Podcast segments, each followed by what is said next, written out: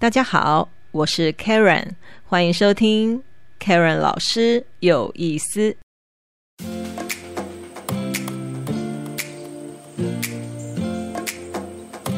那这个龙抬头的日子，当然呃有很多的习俗哦。当然有一些人他会去吃水饺。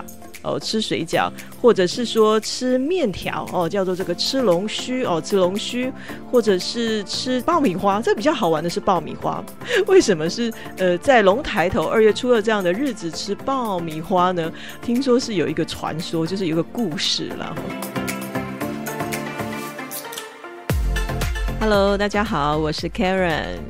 前阵子呢，就是有朋友在这个二月初二的时候，就是我们这个土地公生日的时候呢，有跟我说，因为呃二月初二呢，刚好也是这个所谓的农耕节。那传说呢，二月初二龙抬头，古代有一个这个习俗，就是说这个龙抬头，大人小孩要剃头。这个剃头的仪式呢。无非就是为了要祈福，希望呢能够在这一天哦，能够带来一整年的这个好运。龙抬头的日子哦，二月二日。那这个龙抬头的日子，当然呃有很多的习俗哦。呃，除了剃头的这个仪式之外呢，当然有一些人他会去吃水饺。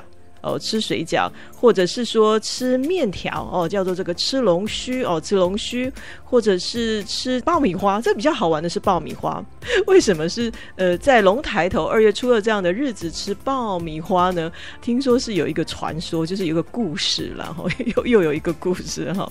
故事跟谁有关系呢？跟这个武则天啦，呃龙王啦，有有一些关系，有一些关联哈。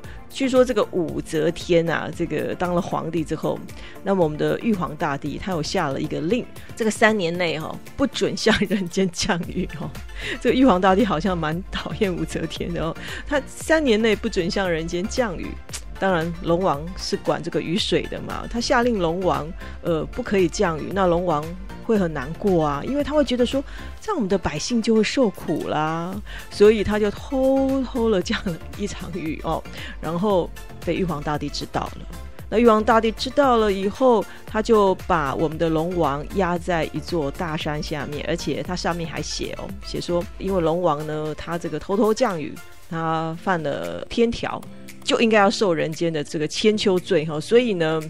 他如果想要重登这个凌霄阁，除非金豆开花之时，金豆开花。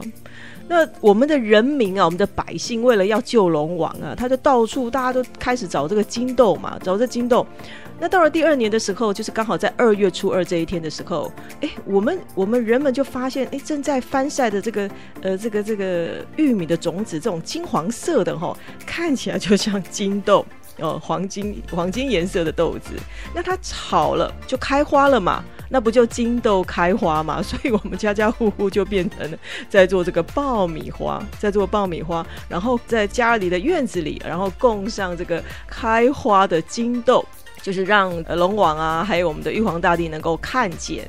那龙王当然知道，就是说我们的这些平民百姓就是为了救他嘛，所以他就大声的跟跟玉皇大帝说：“金豆开花喽，赶快放我出去。”那玉皇大帝看到了家家户户呢院子里这个金豆开花，所以就只好传令把这个龙王召回天庭哦，然后继续为我们人间布雨了哦。当然。传说就是传说，只是说这个这个穿凿附会呢，这样的故事的由来就是，哎，在这个二月初二龙抬头这一天呢，哦。吃爆米花啊也好，这个剪头发也好，无非就是为了要祈福了。那我们言归正传，其实，在我们依科学的理论来讲的话呢，龙抬头这一天，其实跟我们天上的这个二十八星宿是有关系的哦。